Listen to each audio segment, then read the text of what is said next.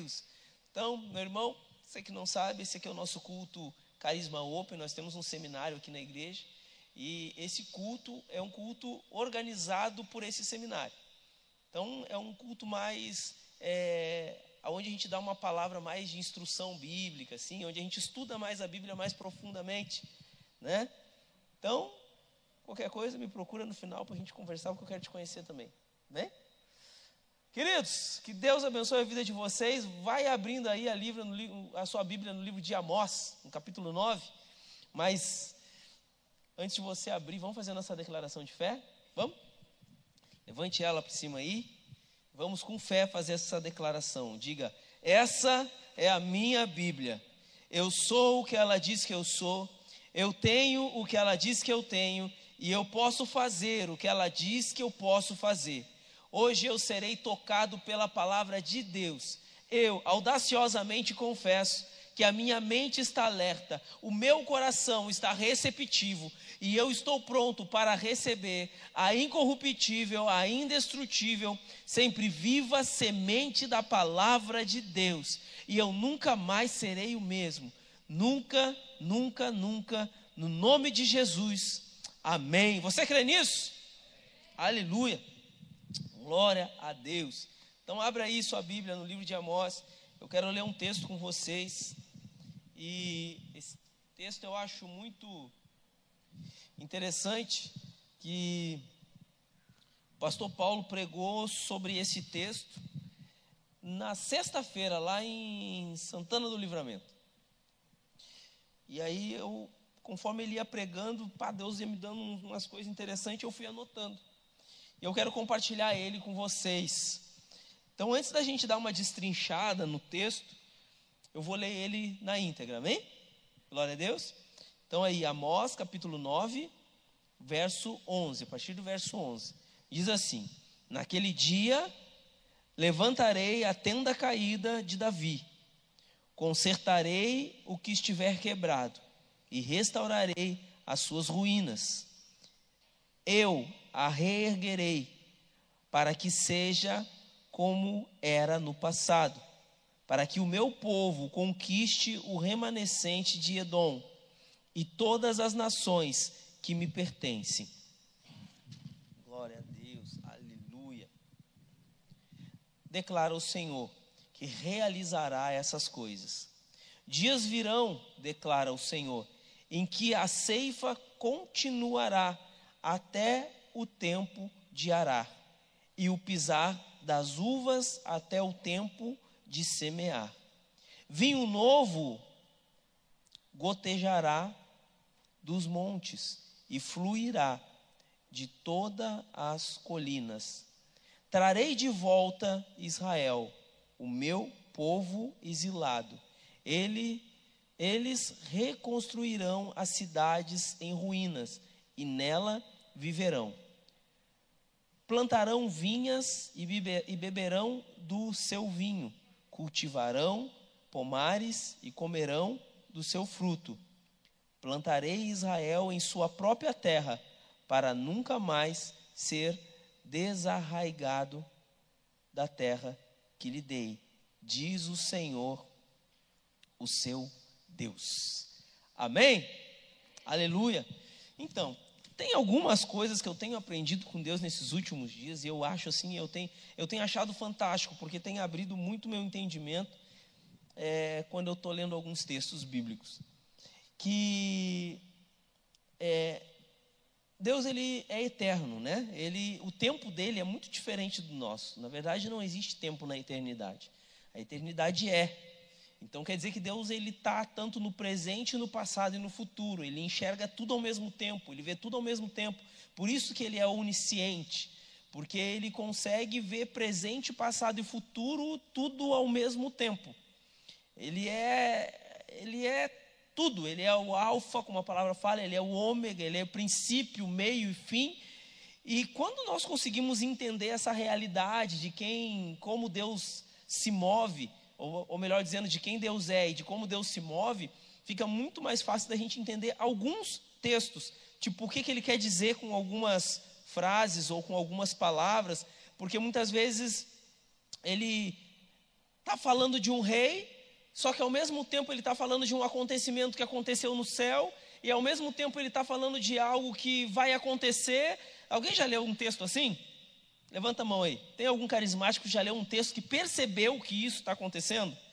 Você está lendo o texto e aí você diz assim: bom, beleza, Deus está falando de um rei, que o rei é muito cruel, aí aconteceu alguma coisa. Você lê todo o contexto, é sobre o rei. Mas quando você vai começando a ler o texto, você diz: não, mas tem algumas coisas que parece que não faz sentido no texto. Por exemplo, tem um texto, não vou achar ele aqui, que ele está falando do, do.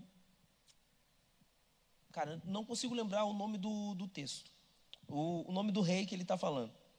Só que ele começa a falar do rei, daqui a pouco ele está dizendo assim: ó, tu teve no Éden, no jardim de Deus, tu não sei o que, mas aí tu fica pensando, mas como assim? Como é que esse rei teve no Éden? Alguém já, já percebeu essas coisas? Pois então, nesses últimos dias eu tenho percebido muito isso na Bíblia, eu comecei a estudar acerca disso, e isso é só uma pequena introdução que eu quero fazer com vocês, para vocês entender, entenderem aonde que eu quero chegar com, com essa mensagem. E eu quero também abrir a mente de vocês para quando vocês lerem esse tipo de texto. Quando vocês lerem esse tipo de texto, vocês precisam entender que Deus ele está tanto no presente quanto no passado, quanto no futuro. Então, quando ele fala muitas vezes com seus profetas, dizendo para o profeta, ó, fala o rei que eu farei isso, fala o rei que eu falei que eu farei aquilo, e às vezes ele já fez. Às vezes ele está se referindo a alguma coisa que vai acontecer com a igreja no futuro para que você consiga entender e fazer sentido. Vamos lá, só para vocês conseguirem, abra aí em Amós. Abra em Amós, no capítulo 9, que é o que nós estávamos lendo. Eu fiz questão de ler todo o texto, porque Israel tinha sido levada cativa, o, os templos tinham sido destruídos, e ele está falando para Amós aqui algo que de futuro. Só que no meio desse percurso, lá no final, o texto que eu estou lendo para vocês, ele está falando de algo que ele quer fazer com o Israel presente. Só que nós não podemos esquecer que Deus é espírito. E geralmente, quando ele fala alguma coisa, ou ele promete, ou ele se move para fazer algo no futuro, também é espírito. Também é espiritual. Amém? Talvez eu esteja sendo um pouco enrolado aqui, mas daqui a pouco vai desenrolar e vocês vão entender. Então, eu quero trazer para a nossa, nossa realidade atual, agora, esse texto. Porque se nós lermos do jeito que a gente leu, a gente vai dizer: naquele dia levantarei a tenda caída. Pô, é como se Deus estivesse fazendo uma promessa para Israel lá na frente. É como se Deus tivesse assim: olha, Israel, eu estou prometendo para vocês que eu vou restaurar. Como é que ele fala? Ó, Naquele dia levantarei a tenda caída, da, a tenda caída de Davi, consertarei o que estava quebrado, restaurarei a sua ruína. O que, que nos dá? O que, que nos parece?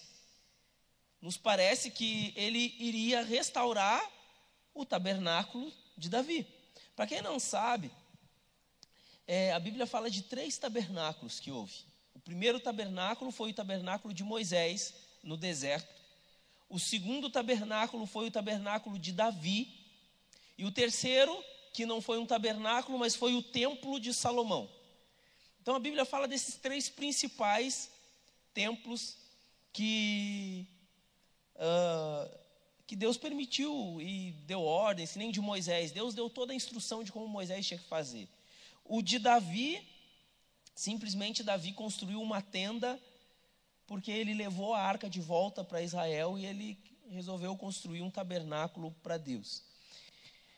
E depois a de Salomão, que foi o que ficou depois de Davi, o, o filho né, de, de Davi, aonde ele, é, como é que eu vou dizer, recebeu todas as instruções, todo o material que o pai dele, Davi, tinha deixado para ser construído o templo. Até aí, ok. Então, quando nós lemos esse texto, naqueles dias, naquele dia, levantarei a tenda caída de Davi e consertarei o seu e consertarei o que estiver quebrado e restaurarei as suas ruínas, dá a entender para nós nesse momento que ele vai restaurar lá. Lá na frente ele vai restaurar aquilo que lá de trás. Mas vamos tentar ver pelo ângulo dos nossos dias de hoje, como que a gente traz isso para a nossa linha de tempo atual. Como Deus lá atrás, ele anuncia algo que, ao mesmo tempo que é futuro, é algo que aconteceu no passado, que ele vai se movendo ao mesmo tempo. Ele se move no, nos dois tempos. Vamos lá. Diz o seguinte: Amós 9, o 11. Naquele dia levantarei o tabernáculo caído de Davi. Repararei as suas brechas e, levant, e levantando das suas ruínas, restaurá-lo-ei como fora nos dias da antiguidade. Aqui nesse primeiro verso, eu quero chamar a atenção de vocês para a gente analisar algumas coisas. Por exemplo, quando ele fala naquele dia, o levantarei e qual é o tabernáculo? A primeira pergunta que eu me faria era: por que o de Davi se teve três tabernáculos? Por que, que ele faz questão de dizer: levantarei o tabernáculo caído de Davi? Por que o de Davi?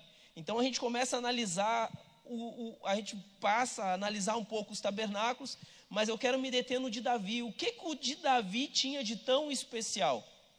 O que o de Davi tinha de tão que faz com que Deus diga, cara, eu vou restaurar o de Davi? Ele não diz eu vou restaurar o de Moisés, ele não diz eu vou restaurar o de Salomão, não, eu vou restaurar o de Davi. Eu vou restaurar o de Davi. E aí a gente vai estudar um pouquinho, lendo a própria Bíblia, porque ela, a própria Bíblia se responde. Vamos lá em 1 Coríntios, uh, perdão, em 1 Crônicas, no verso 23. Então eu trouxe um monte de versículo para falar para você. Se você quiser acompanhar, anotar e aí depois você conferir. Ou se quiser o esboço, depois também eu posso mandar para você, não tem problema nenhum, só me pedir. Ó, em 1 Crônicas, capítulo 23, do 1 ao 5, diz assim, ó: Assim quando Davi, assim quando Davi era velho e cheio de dias, ele fez Salomão, o seu filho, rei sobre Israel. E ele reuniu todos os príncipes de Israel com os sacerdotes e os levitas. Ora, os levitas foram enumerados de 30 anos para cima, e o seu número segundo, segundo seus cabeças. Homem por homem foi 38 mil, dos quais 24 mil foram colocados à frente do trabalho de, da casa do Senhor, e 6 mil foram oficiais e juízes. Além disso, 4 mil foram uh, porteiros, e 4 mil louvaram ao Senhor com os instrumentos que eu fiz, disse Davi para com o seu que eu fiz para para com eles louvar. Vamos dar um pulinho lá para o verso 25 agora, 25 até o 30. Porque Davi disse: O Senhor Deus de Israel tem dado descanso para o seu povo, para que ele possa habitar em Jerusalém para sempre.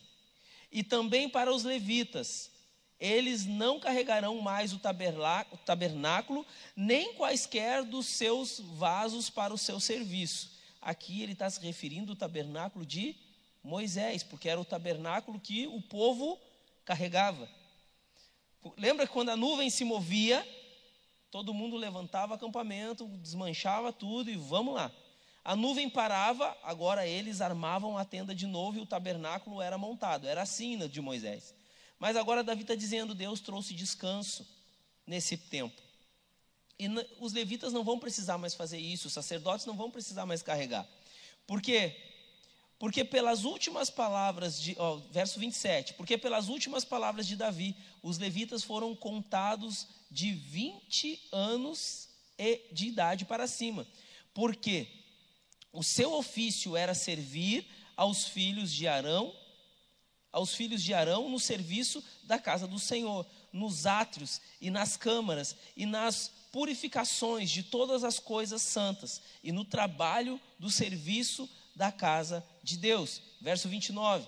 Tanto no pão da propiciação, como na flor, na farinha, para a oferta de carne e para os bolos sem fermento e para aquilo que é assado na panela e para aquilo que é frito e para todas as formas de medidas e tamanhos e para estarem cada manhã em pé para agradecer e louvar ao Senhor e do modo semelhante ao anoitecer.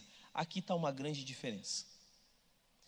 O Davi, o tabernáculo de Davi, foi.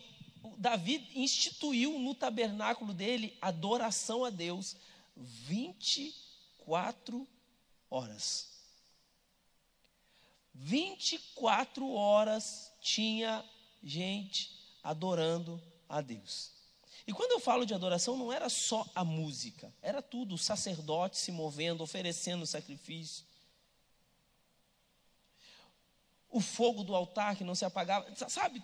24 horas tinha adoração ali naquele lugar. Aí a gente começa a entender um pouquinho de Deus. Opa, por que, que Deus ele diz: chegar naquele tempo, eu restaurarei o tabernáculo caído de Davi? Porque era um, o único tabernáculo que era simples, mas tinha adoração 24 horas por dia. Está pegando? Glória a Deus por isso. Aleluia. Então ele diz lá, cara, eu vou restaurar o tabernáculo. Vou restaurar o tabernáculo. Naquele dia levantarei o tabernáculo caído, repararei as suas brechas e levantarei-o das suas ruínas, restaurá-lo-ei como fora nos dias da antiguidade. Nesse verso, Deus está mostrando o quanto ele é precioso para ele aquele tabernáculo, o quanto ele quer restaurar aquele tabernáculo, o quanto ele, ele, cara, ele é como se ele tivesse assim, cara, eu estou sentindo saudade desse tabernáculo.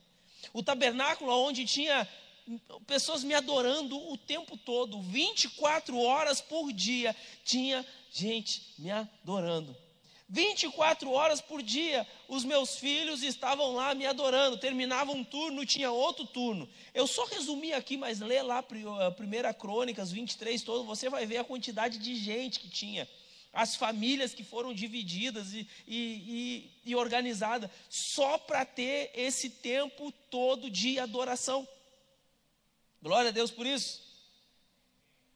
Então a gente consegue entender se, cara, olha que loucura o que Davi fez, mano. Chamou o povo de gente, vamos dividir aqui quem é da família tal, vai servir, quem é da família tal, fica na recepção, quem é da. Tem alguma coisa diferente com a nossa igreja? Não digo com a nossa igreja, mas com a igreja do Senhor. Quem é da família tal fica na recepção, quem é da família tal vai lá para a transmissão, quem é da família tal está ali, ó, o Iago e a Karen, ó, os dois são casados da mesma família, na intercessão. Quem é o, os irmãos do diaconato, está lá a Sandy e o Otávio do diaconato, casado também, família, mesma família, né? sabe? Só que isso, era esse serviço ao Senhor era 24 horas. Terminava o expediente do um, ele, ó, terminei meu expediente, glória a Deus. Lá chegava mais os outros irmãos lá que chegavam, agora é minha vez. Você imaginou a igreja aberta 24 horas por dia, tendo a intercessão 24 horas por dia, tendo os irmãos do diaconato 24 horas por dia, transmissão 24 horas por dia, 24 horas por dia adoração. Aí a gente começa a entender, meu Deus do céu, por isso que ele fala, cara, eu quero restaurar é o de Davi. Porque o de Moisés não tinha isso. E o de Moisés, toda vez que precisava mover, tinha que desmontar tudo. Aí o povo lá carregando as coisas, vamos lá, e a nuvem parava lá, montava. Não, agora Davi não, Davi conquistou a paz, estava tudo pronto, tudo certo. Só que ele queria construir o templo, e Deus disse: Não, tua mão é muito suja de sangue, teu filho vai construir. Só que Davi disse assim: Não, mas pelo menos eu tenho que deixar Deus melhorzinho. Diz assim, né? Então ele arrumou um tabernáculo para Deus e disse assim: não, dá para fazer mais. Chama todo mundo. Adoração. 24 horas por dia. Terminava um turno, entrava outro, terminava um turno, entrava outro, terminava um turno, entrava outro. A igreja 24 horas por dia. Sabe o que eu entendo com isso? Aleluia.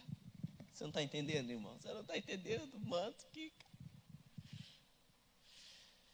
adoração 24 horas por dia. Lembra que eu falei Deus se movendo na história, indo para frente, indo para trás, em tempo real, ele se movendo em todo o tempo?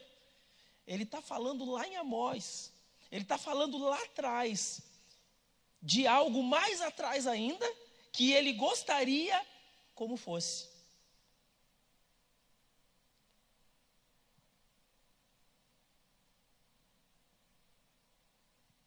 Presta atenção. Vocês não ficam intrigados com mais um detalhe no verso 11? Tem mais um detalhe no verso 11 que me deixa de cabelo em pé. Que é o seguinte: ele fala, naquele dia. Você não se perguntou aí por que, que ele fala naquele dia? Que dia é esse? Qual é o dia que ele diz que vai fazer isso? Porque ele está dizendo, oh, naquele dia levantarei. Naquele dia ele está fazendo uma afirmação: eu vou fazer isso. Naquele dia eu já estou determinando. Naquele dia eu levantarei o tabernáculo caído de Davi. Naquele dia eu vou fazer isso. Aí a gente vai olhar o texto bíblico, depois a gente vai ler a Bíblia e a gente vai ficar procurando. Deus, quer dizer que esse dia não chegou ainda. Porque depois a gente não vê mais esse tal desse tabernáculo ser construído. A gente sabe que Salomão construiu, destruiu, depois teve o segundo templo, e aí tal, foi destruído. Hoje a única coisa que tem lá em Israel é o que? Só uns muros. A gente vai dizer, Deus, esse, esse, dia não chegou? Ou ele chegou e foi destruído de novo? O que, que aconteceu? Não, gente, olha que coisa interessante. É porque Deus ele não está falando de algo físico. Você pegou? Ah, alguém pegou. Ele não está falando de algo físico, ele está falando de algo espiritual. Ele está dizendo que naquele dia ele vai restaurar um tabernáculo espiritual. Naquele dia ele vai levantar de novo alguém que estava caído. Naquele dia ele vai levantar alguém que vai adorar ele 24 horas por dia e não vai precisar de quatro paredes. Porque o verdadeiro adorador adora em espírito e em verdade. É isso que ele está trazendo a menção, ele está se movendo do, do, do, tempo real que ele está, ele está se movendo para o passado, presente e futuro, trazendo num texto e dizendo assim: Ei filhos, vocês estão entendendo o que eu estou querendo? Vai chegar o dia que eu vou levantar a minha igreja e a minha igreja vai me adorar 24 horas por dia porque ela vai me adorar em espírito e vai me adorar em verdade. Olha, naquele dia levantarei. Mas, pastor, mas como assim naquele dia? E como é que o senhor sabe que é a igreja? Vamos lá então. Que dia é esse? Que dia é esse que o senhor fala? Amém? Olha, cutuca o seu irmão do lado aí. O pastor não costuma fazer isso, mas diz: Ô irmão, que dia é esse? Que dia é esse que Deus vai levantar o tabernáculo caído de Davi? O tabernáculo que tem adoração 24 horas. Que dia é esse? Que dia é esse? Que dia é esse? Pergunta mais para ele, tá? Se até agora, lendo toda a Bíblia, a gente não encontra de novo esse tabernáculo, então, que dia é esse e que tabernáculo é esse? Vamos lá. Abre aí João, capítulo 2. Ixi, me atrasei já aqui. Vai dar correria. Vou lendo aqui, você anota e se quiser o esboço, depois eu te mando. Que dia é esse? Vamos lá. Qual dia e que tabernáculo é esse? Essa seria a pergunta correta. Qual dia e que tabernáculo é esse? É o tabernáculo de Davi, mas para aí, nós, o tabernáculo de Davi a gente sabe que depois veio o templo de Salomão e o tabernáculo nunca mais foi o mesmo. Claro que a adoração continuou, mas quem instituiu foi Davi. Deus faz toda a referência dizendo que é Davi. Quem que a Bíblia chama de filho de Davi? Bora? Quem que a Bíblia chama filho de Davi? Tinha um Bartimeu, certa vez lá, o filho de Timeu, e estava lá precisando de ajuda, de repente ele grita: Jesus, filho de. Ajuda a gente. Jesus, filho de. Tem misericórdia de mim, tem compaixão de mim, eu quero ver não é? Deus disse que vai restaurar o tabernáculo caído da casa de Davi. Glória a Deus por isso. João 2, no verso 18 ao 22, vai dizer o seguinte: Perguntaram-lhe, pois, os judeus: perguntaram para Jesus: Que sinal nos mostras para fazeres essas coisas?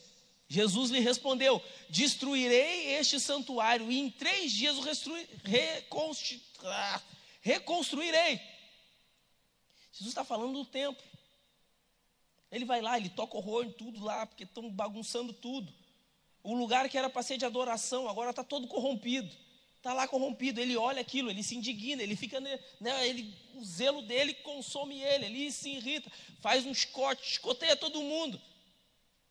Aí diz, por que sinal tu nos mostra para fazer isso daí? Aí eles pedem um sinal. E ele diz, aqui, ó, eu vou destruir isso daqui, cara. Eu vou destruir esse negócio aqui. E em três dias eu vou construir de novo. O que, que ele está se referindo? O tabernáculo caído de Davi. Como Deus, ele está dizendo, eu vou destruir e vou reconstruir em três dias. O que? Esse templo que vocês estão vendo aí. Não vai sobrar nada. Eu vou construir o templo que Deus quer de verdade. Eu vou construir o templo que tem adoração 24 horas por dia. Eu vou construir esse negócio aí. Aí ele começa. Jesus lhe respondeu: Destru, des, Destruir este santuário, e em três dias o res, reconstruirei. No verso 20: Replicaram os judeus: Em 46 anos foi edificado este santuário, e tu em três dias o levantará? Ele, porém, se. Olha o que, que diz o 22. Ele, porém, se referia ao santuário do seu corpo. Ele se referia ao santuário do seu corpo. 22. Quando, pois, Jesus ressuscitou dentre os mortos, lembraram-se os seus discípulos de que ele dissera isso e creram na Escritura e na palavra de Jesus. Na ressurreição, aleluia. Na ressurreição, Jesus coloca de pé de novo o santuário. Na ressurreição, ele coloca de pé o santuário de novo. E tem mais, porque ele não só coloca de pé o santuário de novo, porque lá no livro de João, no 14, vai dizer o seguinte: 14, 26. Mas o Consolador, o Espírito Santo, a quem o Pai enviará em meu nome, ele vos fará, ele vos ensinará todas as coisas e vos fará lembrar de tudo o que vos tenho dito. O que, que ele está dizendo aqui? Não deixo vocês órfãos. Lembra do contexto desse texto? Não vou deixar vocês órfãos. Fiquem tranquilos, eu vou para o Pai, mas eu vou rogar ao Pai que ele envie o Consolador. Consolador, o Espírito da verdade, que vos guiará toda a verdade. Vocês não vão estar sozinhos. Permaneçam em Jerusalém até que do alto sejam, sejam revestidos do Espírito. Vários textos que ele promete a descida do Espírito. O que, que eu estou entendendo com isso? Que ele reconstrói o tabernáculo. E não só reconstrói o tabernáculo nele mesmo, mas também ele torna cada um de nós o tabernáculo de Davi.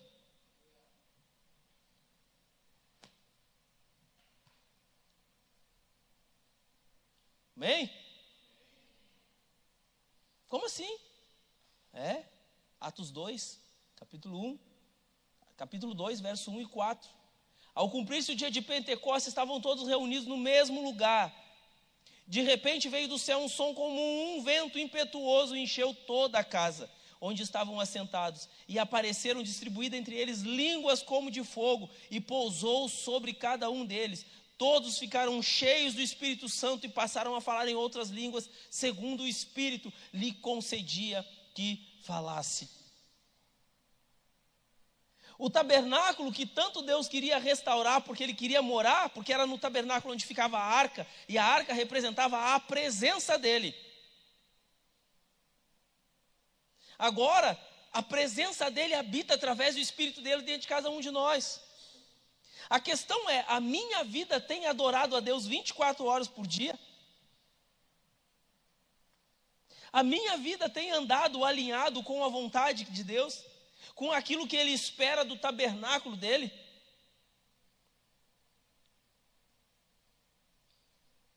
É interessante que, voltando no verso 1 de Amós, a gente vai dizer assim, a gente vai ver que ele diz assim, ó, naquele dia levantarei o tabernáculo caído de Davi, que a gente sabe que é Jesus. Jesus estende até nós. Só que aí ele vai falar uma coisa muito interessante depois de que ele fala do caído de Davi. Ele vai dizer: Repararei as suas brechas e levantarei as suas ruínas. Quantos de nós aqui, antes de ouvir falar de Jesus, nós estava assim, quebrado, precisando de reparo?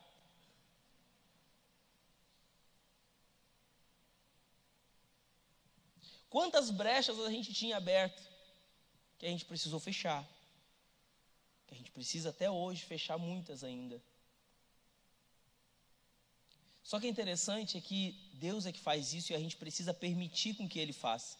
A gente precisa permitir com que Ele entre na nossa vida e com que Ele nos mostre o que precisa ser restaurado, que Ele nos mostre o que precisa ser fechado, para que a gente possa viver na plenitude do que Ele tem para a nossa vida. Ele vai dizer, ó, repararei as suas brechas e levantar e levantando-as das ruínas, restaurá-lo-ei como fora nas antiguidades. Ou seja, eu quero é algo perfeito, algo reconstru, reconstruído, estruturado. Por isso que a gente precisa trabalhar no nosso caráter, a gente precisa trabalhar na nossa na nossa postura como homem, como mulher de Deus. A gente precisa trabalhar nisso. Para que a gente seja pessoas melhores, gente. É isso que ele espera da gente. É isso que ele espera da gente. E olha só, vamos lá. Avançando lá para o finalzinho. Vamos ver, vamos ver, vai dar certo em nome de Jesus. Bora lá. Por que, que ele faz isso? Que é a, a outra, a pergunta, a, uma terceira pergunta que eu queria deixar. Mas Deus, por quê? Ou melhor dizendo, para quê? A pastora Alessandra fala muito que a gente tem que se ligar nos paraquês da Bíblia. Porque os paraquês vão nos mostrar uma condição. Nós não nos tornamos tabernáculo para bonito. Jesus não estende o tabernáculo de adoração a nós só para bonito. Não, ele estende porque tem um propósito. A nossa adoração 24 horas por dia a Deus tem um propósito. A palavra vai dizer que quanto mais eu o contemplo, mais parecido com Ele eu me torno. Vocês vão aprender isso na próxima matéria. Quanto mais eu contemplo, mais parecido com Ele eu me torno. E esse parecido quer dizer imagem e semelhança. Porque foi para isso que Ele nos formou ser imagem e ser semelhança dele. Que com o tempo a gente perdeu a referência. Com o tempo foi perdido. Nós vamos falar sobre isso na próxima matéria, que é realidades da nova criação. Aleluia. Pela misericórdia, eu vou ministrar para vocês essa aula.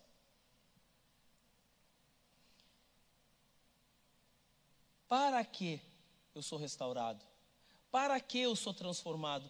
Para que eu me torno tabernáculo do Senhor? Para que eu me torno um tabernáculo onde precisa ter adoração 24 horas por dia? Para quê?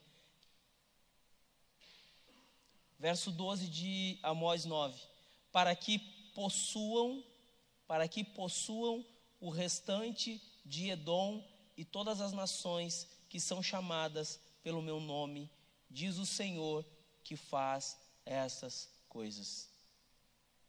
Para que possuam o restante, algumas traduções falam o remanescente de Edom, e todas as nações, fala comigo, e todas as nações. E todas as nações Pastor, o que é o Edom? Edom vem de vermelho. Vem da, dos Edomitas, que são descendentes de Saul. São descendentes de Saul. Quem foi Saul, pastor? Foi o primogênito que vendeu a bênção da primogenitura por um prato de lentilhas. Lembra a história? Vendeu para o seu irmão Jacó. Saul desprezou a bênção de Deus. quando eu entendo que ele diz para que possuam o restante de Edom e todas as nações, eu entendo que Saul, como filho, ele também é herdeiro. Porém, ele desprezou, foi a benção da primogenitura. Ele, ele desprezou o ser o primogênito. Ele desprezou o ser o primogênito. Mas ele não deixou de ser filho. Ele não deixou de ter a sua parte na herança. Só que ele fala o restante de Edom e todas as nações da terra que se chamam pelo meu nome. O restante de Edom, como, da, como Saul desprezou a bênção de Deus, sabe por que, que Deus te levanta como tabernáculo? Para você ganhar as pessoas. Para você ganhar aquele que está fora dos caminhos. Aquele que outrora teve nos caminhos, mas por alguma situação ele saiu dos caminhos, como Saul, e também todas as nações da terra. Compreende? Porque você é tabernáculo, você compreende? Porque você é restaurado, você compreende porque você é, como é que fala lá? repararei as suas brechas e levantarei as suas ruínas, restaurá-lo-ei como fora nos dias da antiguidade? Para isso, ó, para que possuam o restante de Edom, ou seja, aqueles que um dia estavam no caminho e não estão mais, para que possuam o restante de Edom e todas as nações da terra que são chamadas pelo meu nome, diz o Senhor que faz essas coisas. Tem um propósito. Deus não me levanta e não me restaura por restaurar. Deus não faz o que está fazendo na nossa vida por fazer. Ele faz porque tem um propósito. Porque Ele precisa enviar você para sua família. Ele precisa enviar você para o seu lar, lá para os seus parentes. Ele precisa enviar você para os seus amigos, para o seu trabalho. Ele restaura você porque ele precisa enviar você. Ele quer enviar. Não é que ele precisa porque Deus não precisa de nada. É porque ele quer tornar você participante do que ele está fazendo na terra. De toda a restauração da terra. Você entende que é grande? Deus ele está restaurando a terra. E como é que ele restaura a terra? Através de nós. Através de nós. Olha, Amós 9, 13. Eis que vem dias, diz o Senhor, em que o que lavra segue logo ao que ceifa, e o que pisa as uvas ao que lança semente nos montes, destilarão mosto, e todos os outeiros se derreterão. Olha só o que diz em Mateus 33. Mateus 3, verso 3 que ele está dizendo lá em Amós? Ele está dizendo em Amós o seguinte: vai chegar o dia que tudo vai ser, ó, alinhado, tudo vai ser ajustado. E aí, olha só o que diz em Mateus: porque este é o, é o preferido por intermédio do profeta Isaías. Referido. Porque este é o referido por intermédio do profeta Isaías. Voz do que clama no deserto preparai o caminho do Senhor, endireitai as suas veredas. Aqui está falando de João Batista. Olha o que, que continua falando em João Batista, Lucas 3, do 3 ao 6. Ele percorreu as, toda a circunvizinhança do Jordão, pregando batismo de arrependimento para a remissão de pecados, conforme está escrito no livro das palavras do profeta Isaías. Vós, do que clama no deserto, preparai o caminho do Senhor, endireitai as suas veredas todo vale será aterrado e nivelado, todos os montes e outeiros, os caminhos tortuosos serão retificados e os escabrosos aplainados, e toda a carne verá a salvação. Quando João ele veio pregar, ele veio pregar batismo de arrependimento. E por isso que a oração dele era tão dura, porque era oração de confronto. Era a oração que fazia com que a pessoa pensasse nos, na sua vida e tivesse, quisesse, cara, eu preciso corrigir. Eu preciso mudar. As coisas não podem ser assim. Então João vinha e confrontava mesmo. Ele vinha com palavras duras dizendo: ah, você tem que tomar vergonha na cara, bando de víbora, tal, vocês estão fugindo da ira do Senhor, vocês têm que se converter. Então ele vinha e ele pregava mesmo. Essa pregação é a pregação do Evangelho, é pregação de confronto. É pregação que te leva a mudar de vida, a olhar para dentro e dizer: eita, eu sou podinho mesmo. Sabe? É a pregação de confronto. Ah, mas Jesus é amor. Ok, querido. Mas Deus corrige quem ama. Ele é amor, mas por ele ser amor, ele corrige. Ele corrige. Porque ele não quer ver aqueles que ele ama indo para o caminho errado. Então ele tem que dizer: ô, oh, cabeçudo, para cá. É para o lado de cá, não é para o lado daí não. Entende? Então João ele começa a fazer essa pregação e é o que lá Amós vai dizer que tudo vai ser alinhado de novo. Então a gente vê já lá na frente, nos evangelhos, agora João aparece. E João aparece pregando o quê? Arrependimento. E a pregação de João é o evangelho, porque o evangelho, ele alinha todas as coisas com o coração de Deus, com a vontade de Deus. O evangelho de Jesus, ele vai alinhando tudo. Quando fala aqui, do que clama no deserto, preparai o caminho do Senhor, João, ele é a voz que vem trazendo a introdução do evangelho naquele lugar. Quando Jesus aparece, agora é a vez de João sair de cena, porque Jesus apareceu. Antes de Jesus aparecer, João está preparando, João está começando a preparar os corações, João está começando a preparar o caminho.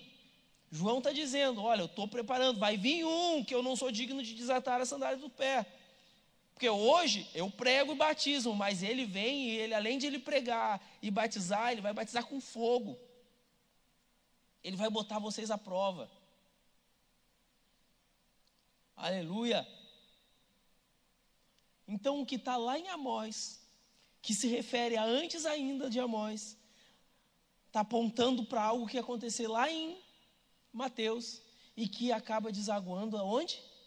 Na gente, aqui. Então, olha que lindo que Deus faz.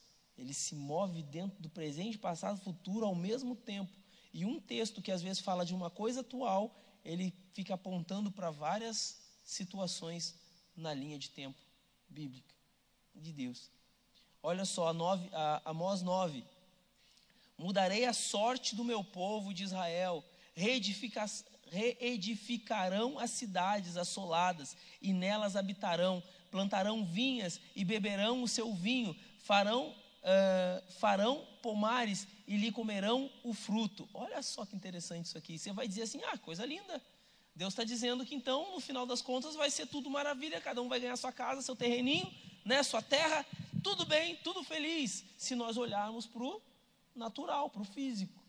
Mas se nós olharmos para o espiritual, quando ele está dizendo assim, eu mudarei a sorte do meu povo de Israel e reedificarão as cidades assoladas, ele está falando de resgate. Ele está falando de resgate de pessoas. Ele restaurou agora Israel, agora ele está mandando Israel para quê? Resgate. Mas por que, que? Da onde que eu tirei isso? Pastor, de onde que o senhor tirou isso? Mateus capítulo 5.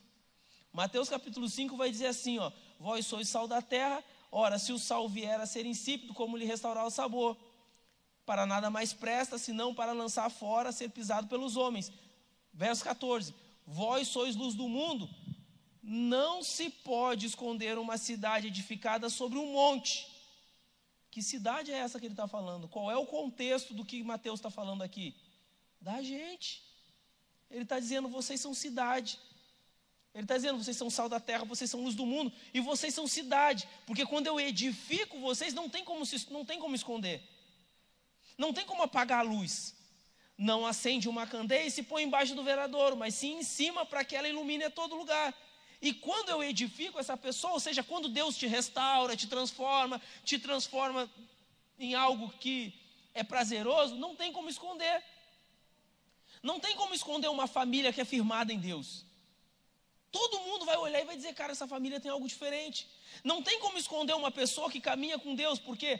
Porque ela se destaca em meio a tudo que é podre, ela se destaca. Por quê? Porque ela não faz o que é errado. Todo mundo mente. Aí tá lá o grupinho dos mentirosos, o cara, o único que fala a verdade. Oh, mano, não, ele se destaca. Porque ele diz assim: não, cara, não vou mentir. Tá lá no grupo dos irmãos, do, dos colegas de trabalho, dos negócios, aí estão lá. Daqui a pouco vem aqueles perturbados lá mostrar coisinha que não se deve no celular. E aí tu, oh, mano, você sai, você sai fora. Por quê? Porque você entende quem você é em Deus. Você entende que você é um tabernáculo. E como, como tabernáculo, você foi restaurado. Você foi restaurado. Você foi transformado por Cristo. Jesus entrou na tua vida, Jesus te restaurou, te transformou. E, e, entende?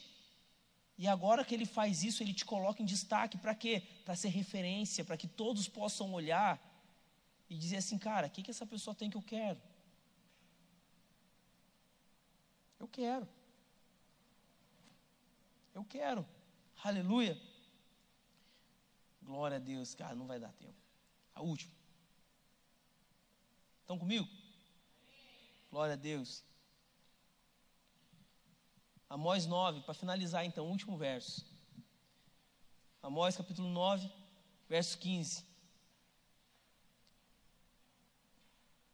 Plantá-lo-eis na sua terra, e dessa terra que lhe dei, já não serão arrancados, diz o Senhor teu Deus.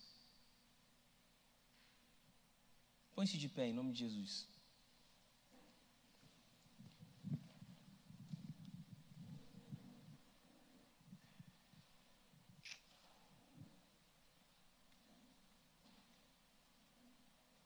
Estou na benção? Vamos orar? Talvez você esteja aqui hoje, eu quero dizer que você não está aqui em vão, você não está aqui por um acaso. Deus não te trouxe aqui por um acaso, Deus te trouxe aqui porque Ele tinha um propósito, Ele queria falar o teu coração.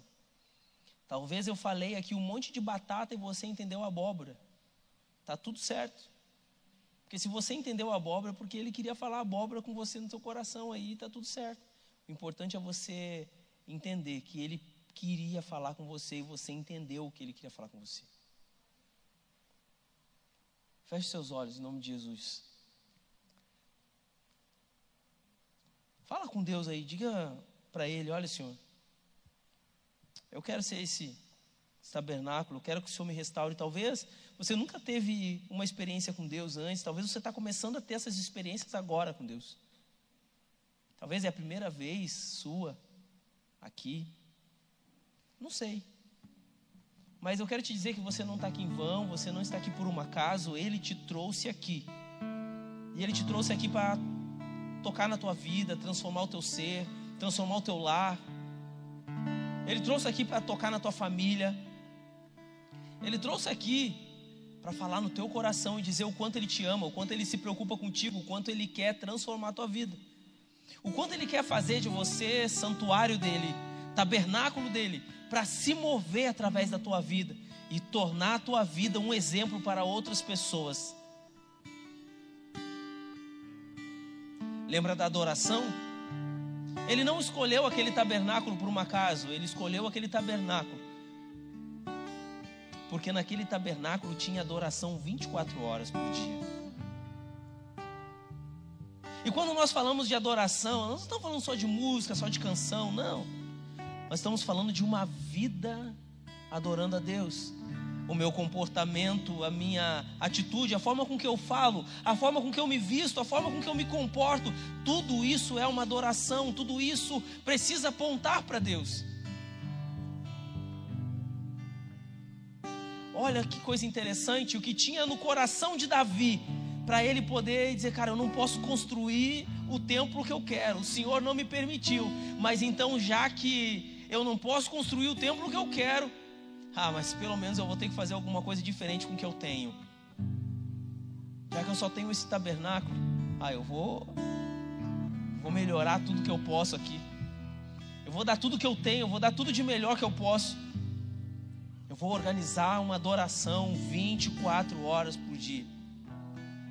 E é isso que Deus se agradou dele. Por isso que Deus se agrada naquele tabernáculo. Por isso que Deus, você precisa dizer para Deus, Deus, eu quero que o Senhor se agrade de mim, eu quero que a minha vida seja uma vida de adoração 24 horas por dia. Eu quero ser o tabernáculo para o Senhor habitar, que o Senhor olhe para mim, que o Senhor diga assim: olha, eu tenho prazer em você, meu filho, eu tenho prazer em você, minha filha. Eu me agrado de você, porque em você eu encontro a adoração. Eu não encontro só a adoração dos teus lábios, eu encontro a adoração da tua vida. Eu encontro a adoração da tua vida, a adoração do teu coração. A disposição do teu coração é o que eu estou encontrando em você. Deixa ele encontrar essa adoração, essa disposição em você hoje. Deixa ele encontrar isso, fala com ele, fala com ele, encontre liberdade aí. Diga para ele, Senhor, o Senhor tem liberdade aqui no meu coração, o Senhor tem liberdade aqui no meu ser.